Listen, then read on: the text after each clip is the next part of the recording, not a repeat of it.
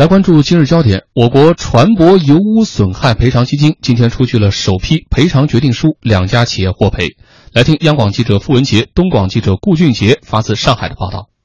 根据赔偿决定书，天津和河北的两家企业共获赔近六十万元，这是我国首次对船舶油污污染受损方启动先行赔付举措，也成为了继美国、加拿大之后全球第三个建立船舶油污损害赔偿基金的国家。首批获赔企业之一天津盛浩海洋环保工程公司董事长门洪胜告诉记者，早在二零一三年一月，天津中粮嘉悦码头附近有船舶在晚上排放了大量油污后逃逸。为清除海面上长达达四公里的油污带，他们赶赴现场开展了较大规模的清污工作。但事后由于一直未找到肇事船舶，巨额清污费用也面临索赔无门的窘境。像我们这种类型的污染清除单位呢，我们也有这种责任跟义务承担无主溢油的清污，紧急的调用了应急船舶人员，经过四昼夜的连续奋战，海面上的油污基本清除干净，包含。船舶费用、人员费用、物资使用费用。当得知我国建立了船舶油污损害赔偿基金后，门洪胜就抱着试试看的心态递交了申请书和证据材料，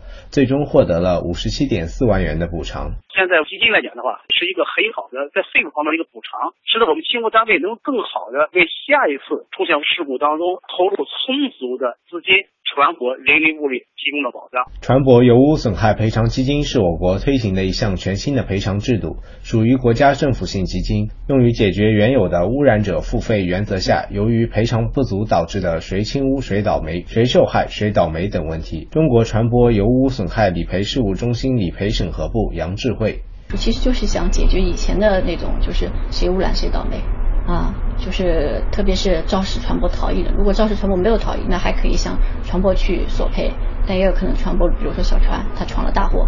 那它财力有限，它可能就只能赔一点点钱。那对油污受害人来说，他得不到足额的赔偿。在新机制下，无辜遭受船舶油污损害的单位或者个人，从普通渔民、养殖户到酒店、旅游景点，甚至当地政府，如果无法从肇事方获得足额赔偿的，都可以通过向基金申请赔偿来维护自身权益。杨智慧，由受害人呢要收集自己相应的一个证明自己损失的一个证据，比如说当时的一些照片啊、视频啊等，送到我们设在上海的中心。我们这个中心虽然是设在上海，但是它是面向全国的。油污受害人呢，在遭受了油污损害以后的三年之内，必须向我们这个油污基金这个提出索赔申请。超过这个规定的这个时间的呢，基金也就不予赔付了。与国际同类基金相比，针对找不到具体污染传播的事故，建立一套先行理赔的制度是。我国船舶油污损害赔偿基金最大的优势。然而，先行赔付不代表肇事企业不用承担责任。今后一旦找到肇事方，理赔中心将代为追偿。中国船舶油污损害理赔事务中心主任周访正：这套机制，我们不是说我们把钱就赔出去就没有事了，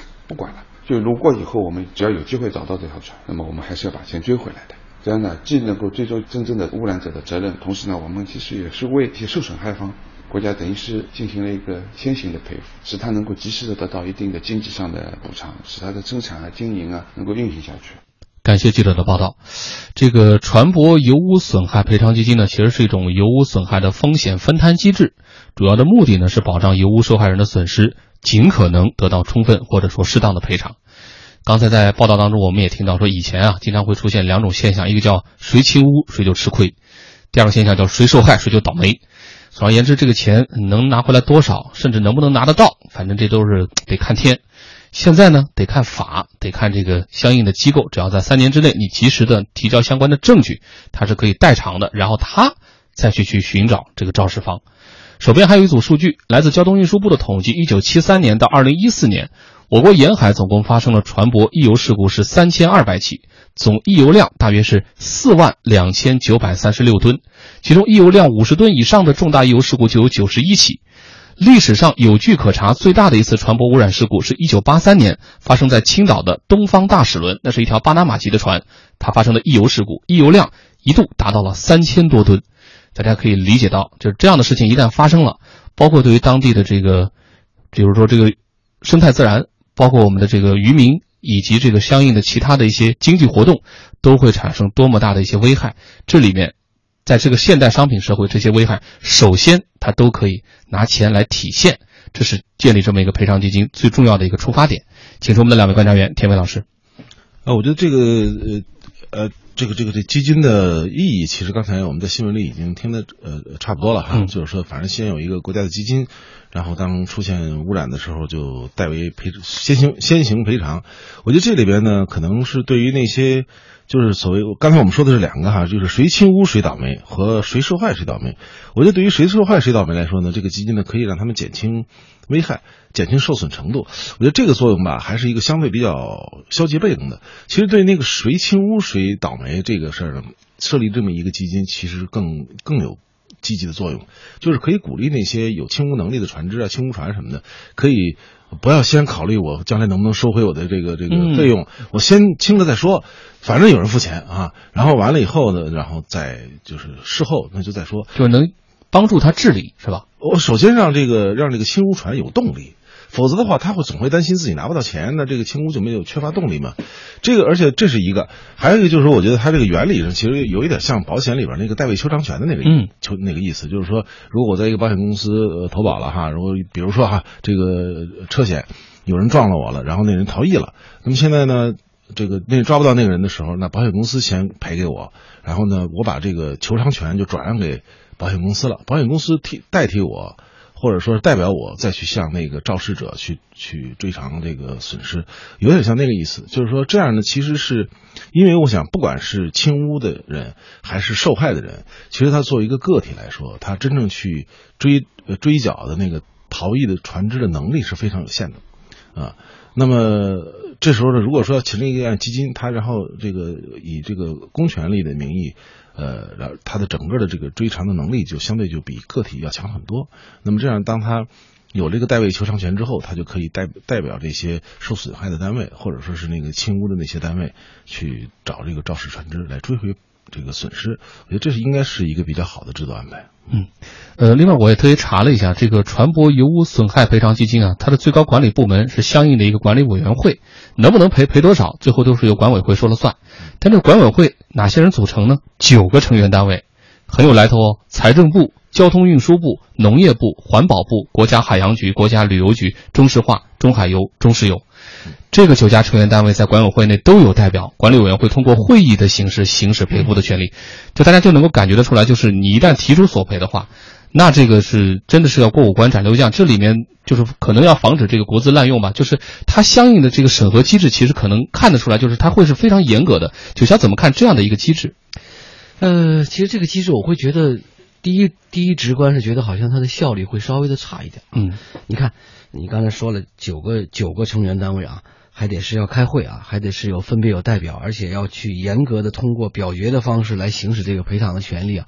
我在想这个问题，就是你提到的这个制度设计严格，当然是有好处的。说这个，因为这钱它不是凭空来的，是由国家先垫钱的啊。你这个国有资产不能随随便便说说赔就赔了，不能说不该赔赔一块钱的你就非要赔两块钱。这个通过有严格的制度审核是没问题的，但是也要提高这个赔偿的一个效率。这点上我就想到咱们现在很多这个电商，大家接触很多的那个购物电商里面，它都在工商总局的这个督促下呢。只要是大的，它都会建建立那个，呃，消费者的这个理赔的这个先行赔付的这个基金啊。嗯，比如说我跟某一个平台上的某一个商家发生问题，呃，只要你是情况基本上核实的，那我只要提交以后呢，呃，平台就直接直接给你先先行赔付、先行垫付了。但是钱你知道从哪来吗？它是由平台向和符合资质的这个。商家呢收取了一定的保证金，它是一个积少成多的。就这个钱的运作呢，可能在未来的这个呃油污清理这个基金上，我觉得大家可以可以尽量的这个放开思路啊，未必要全部由国家来拨付啊。但是你你甚至可以考虑一些更加灵活的、符合市场经济原则的一些做法，比如说经常出入中国的、跟中国的这个港口啊运输比较这个这个发生经济关系比较多的那些注册公司的船公司，包括船只，是不是你也可以先尽点义务，先交下一部分的保证金？这样的话，呃，我倒不是说一定要留这个买路钱，但是有了这个保证金之后呢，实际上。两方面啊，一个是倒逼这些船在在中国的海域、中国的港口停泊的时候呢，您得小心点您别动不动就把咱们的这个海海湾、把咱们的海港就给污染了。第二一个，就这个钱积少成多以后呢，它的赔付的效率啊审核的效率呢会相应的提高一点。这样，不论是对这个油污的清理，包括受害的区域的这个油污的责任的这个追责，恐怕都会多多少少有一点更好的作用。嗯，时间关系，上一时段的聊天呢，咱们暂时告一段落。其实说到了这个船舶油污，我也在想，大家曾经还记得不记得那个蓬莱幺九杠三油田溢油事故？